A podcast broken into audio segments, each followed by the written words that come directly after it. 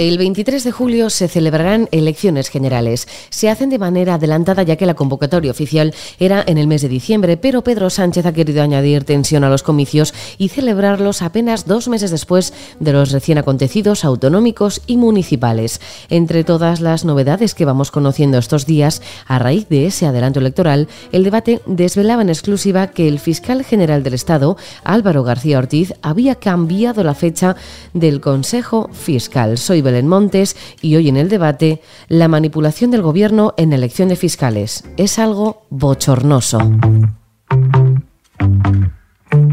Hoy en el debate, el podcast diario de El Debate.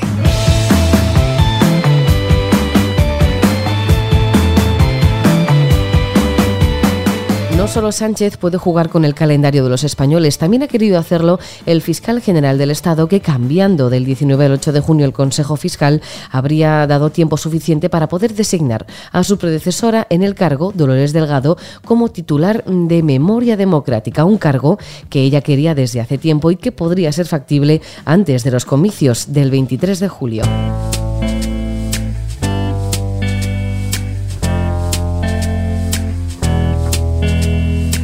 Hace poco más de un año, el debate público en exclusiva que Dolores Delgado aspiraba a ser la titular de memoria histórica, sobre todo después de la entrada en vigor de la ley que la habilita. María Jamardo, responsable de tribunales del debate, ¿qué tal? ¿Cómo estás? Hola, Belén. Muy buenas tardes. El fiscal general no solo va a beneficiar a Dolores Delgado, sino que ya le había otorgado tareas del cargo que quiere asignarle desde hace meses, ¿no? El fiscal general ya benefició a Dolores Delgado, su antecesora en el cargo, le devolvió el favor de nombrarle para el puesto de fiscal general, precisamente ascendiéndola a la máxima categoría de la carrera como titular de la Sala de lo Militar del Supremo. Ahora, preparándola para el cargo de Memoria Democrática, hace unos meses le asignó tareas relativas al despacho de cuestiones sobre derechos humanos en materia internacional, es decir, le abrió la puerta a acumular experiencia y méritos en la materia tremendamente específica que reclama el puesto para el que Dolores Delgado postula desde su dimisión al frente del Ministerio Público. María, frente al cargo, además de Dolores Delgado, se encuentran Carlos Castresana, Juan Calparsoro o Luis Ibáñez. ¿Tienen ellos algo que hacer frente a la candidata favorita? Los perfiles del resto de aspirantes no tienen nada que envidiar a la trayectoria, a la formación y a la experiencia que avalan a Dolores Delgado como fiscal. Pero lo cierto es que aunque el consejo al que ha convocado Álvaro García Ortiz, anticipando la fecha inicialmente prevista para garantizar que Dolores Delgado tomará cargo de su nuevo puesto antes de que empiece la campaña electoral de las generales, lo tiene complicado. Es un informe preceptivo pero no vinculante el que emite el órgano consultor. Así que la última palabra es para el fiscal general, que tiene la potestad discrecional de poder nombrar finalmente a quien él elija. Y Dolores Delgado, su amiga, su mentora, su predecesora en el cargo, tiene la mayoría de las papeletas. La mayoría de las plazas de fiscales de máxima categoría pertenecen a la Unión Progresista de Fiscales. ¿Cómo ven el resto de asociaciones o el resto de fiscales esta desigualdad? Desde la llegada de Dolores Delgado y Álvaro García Ortiz al cargo de fiscal general y bajo ambos mandatos, la que fuera su asociación profesional antes de ocupar labores de color político, la Unión Progresista de Fiscales, la UPF, ha copado la mayor parte de las plazas de la cúpula fiscal. En las ocasiones en las que ha habido convocatoria de vacantes y en las que eh, la discrecionalidad del fiscal general era la última palabra para elegir al candidato que ocuparía el puesto, han salido claramente favorecidos los excompañeros de Delgado y de García Ortiz. Así las cosas, del total de 36 vacantes que conforman la cúspide de la carrera fiscal, una veintena recaen en miembros o exmiembros de la UPF. El resto de asociaciones molestas porque ni siquiera se trata de la entidad mayoritaria. De hecho, la mayoritaria en el Consejo Fiscal por elección democrática es la Asociación de Fiscales, que atesora el mayor número de consejeros en el órgano actual. Si después de las elecciones generales del 23 de julio cambia el color político del gobierno, ¿cambiarían también los fiscales o son cargos fijos hasta fin de mandato? Si después de las elecciones generales del próximo 23 de julio cambiase el signo del gobierno, podría elegir y designar al nuevo fiscal general del Estado. Sería este el que cambiaría únicamente, porque el resto del escalafón se mantendría constante en el caso de los fiscales de primera categoría hasta que pidan un cambio de destino o renuncien voluntariamente a su plaza, y en el resto de los miembros de la carrera de manera permanente y en los mandatos políticos por periodo de cinco años hasta que se agoten las designaciones para los cargos de carácter discrecional.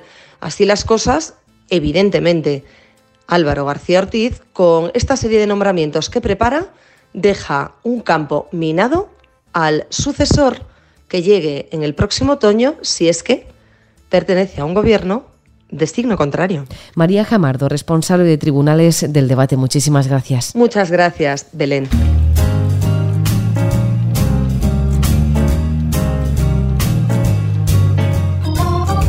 Las asociaciones de fiscales tienen la mosca detrás de la oreja tras ver cómo tan solo una de ellas, la afina a los que se encuentran gobernando, es la mayoritaria entre los nuevos cargos. Salvador Viada Bardajíes, fiscal del Tribunal Supremo y portavoz de la Asociación Profesional Independiente de Fiscales. Salvador, ¿qué tal? ¿Cómo está?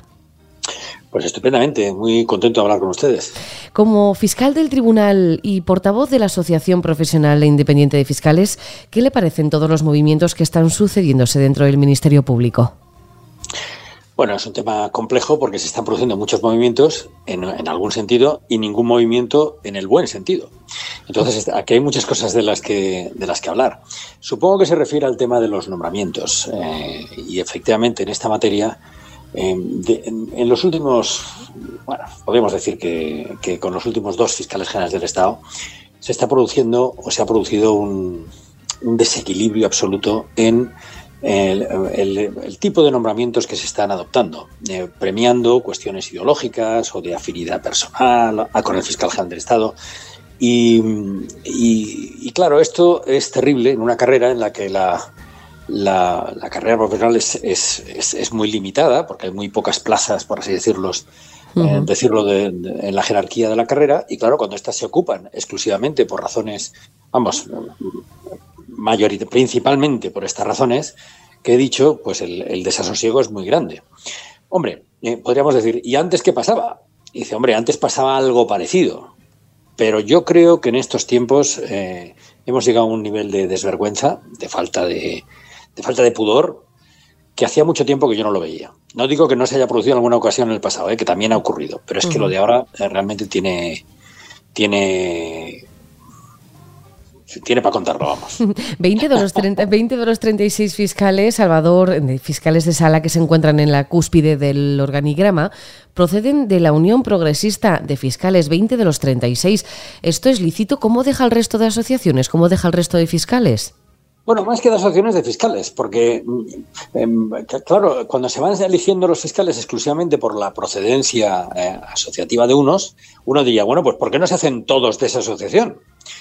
Pues no se hacen todos de esa asociación porque la mayoría, la mayor parte de la carrera, lo que no quiere es que haya política dentro de la carrera.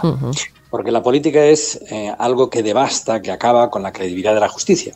Y claro, cuando los patrones que se utilizan en una asociación que se define como progresista y que, al menos en el Consejo Fiscal, es el soporte de un fiscal general del Estado que se está portando de manera absolutamente afín al gobierno, pero vamos, sin ningún matiz, absolutamente afín al gobierno, en su actuación de nombramientos y también en su actuación, digamos, em, eh, digamos doctrinal dentro de la fiscalía, pues claro, cuando esto ocurre, el resto se queda, se queda pues, pues, con un malestar muy grande, porque es que te cortan cualquier posibilidad de ascender por mérito y capacidad, que es lo que dice la ley, y es lo que no se, lo que se niegan a, eh, digamos, objetivizar en, una medida mínima.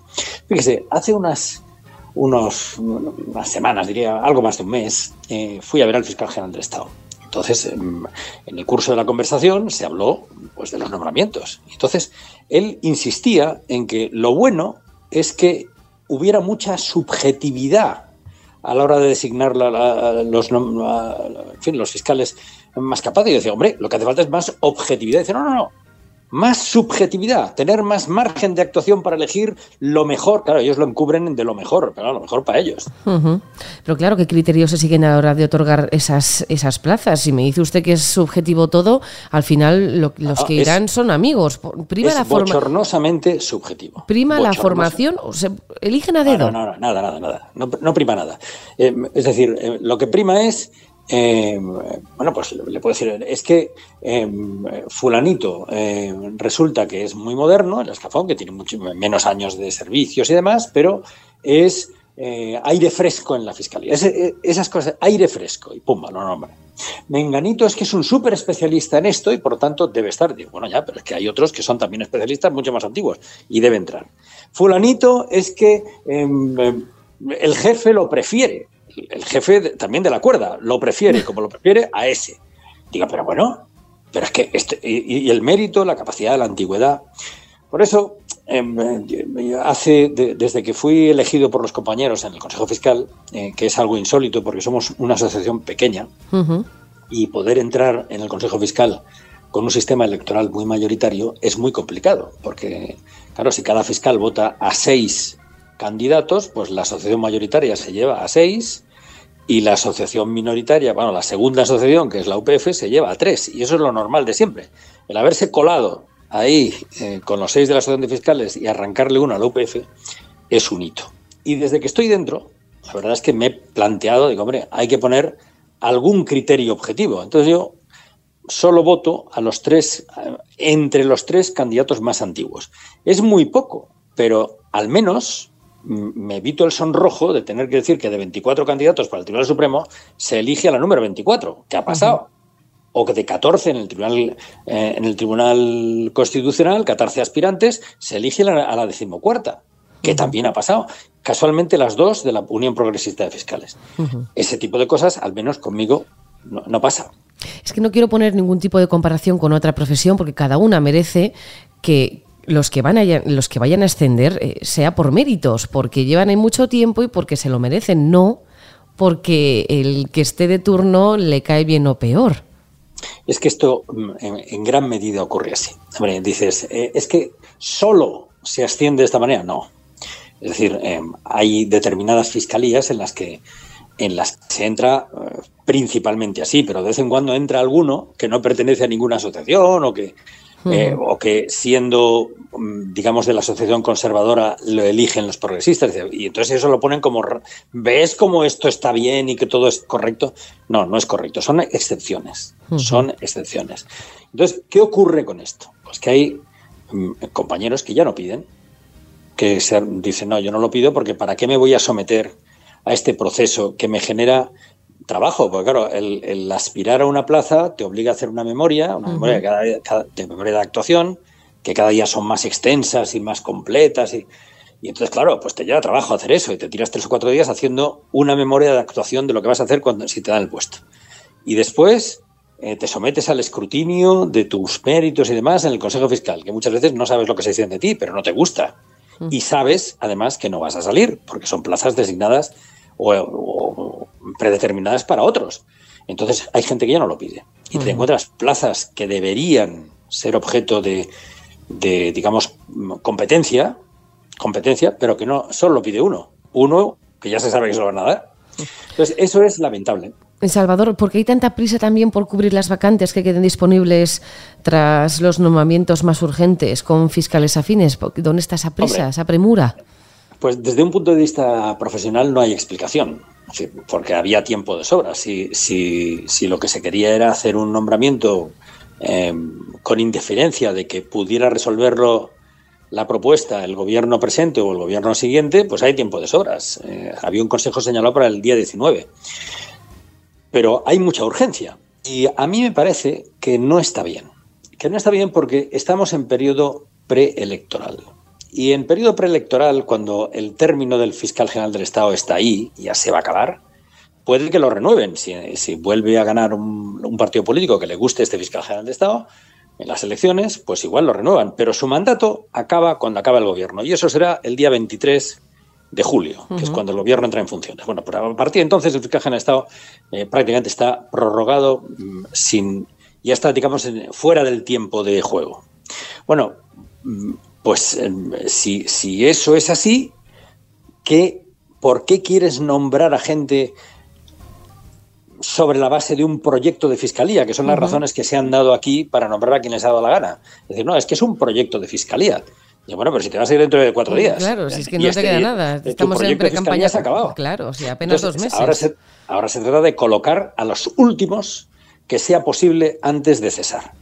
Y eso a mí me parece que es incompatible con lo que debe ser una fiscalía mm, democrática, moderna, en la que prime eh, el ascenso del mejor, del que más estudia, del más competente, del más ecuánime, del menos politizado, del que sea mejor para el... Pero claro, como estos valores aquí no cuentan, pues cuentan los de los de la afinidad, y claro, eso es lamentable. Digo que esto ocurre ahora en grado superlativo, pero también ocurría antes. ¿eh? No, no, no, quiero decir que esto es un mundo nuevo.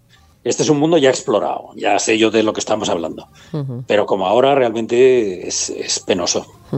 Pues me temo que seguiremos hablando de este asunto y que volveremos a charlar pronto. Salvador Viada Bardají, Cuando usted quiera. fiscal del Tribunal Supremo y portavoz de la Asociación Profesional Independiente de Fiscales. Muchísimas gracias. Muchísimas gracias a usted y hasta pronto.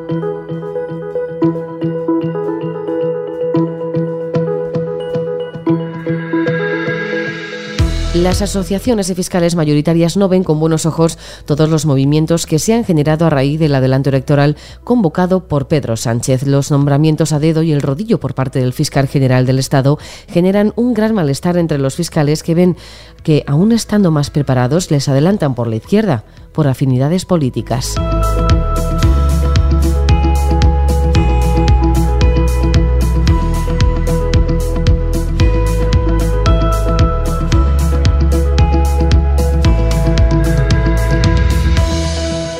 Puedes escuchar este podcast en eldebate.com y en las principales plataformas de audio. Recibe un saludo de quien te habla, Belén Montes. Gracias por estar al otro lado. Adiós.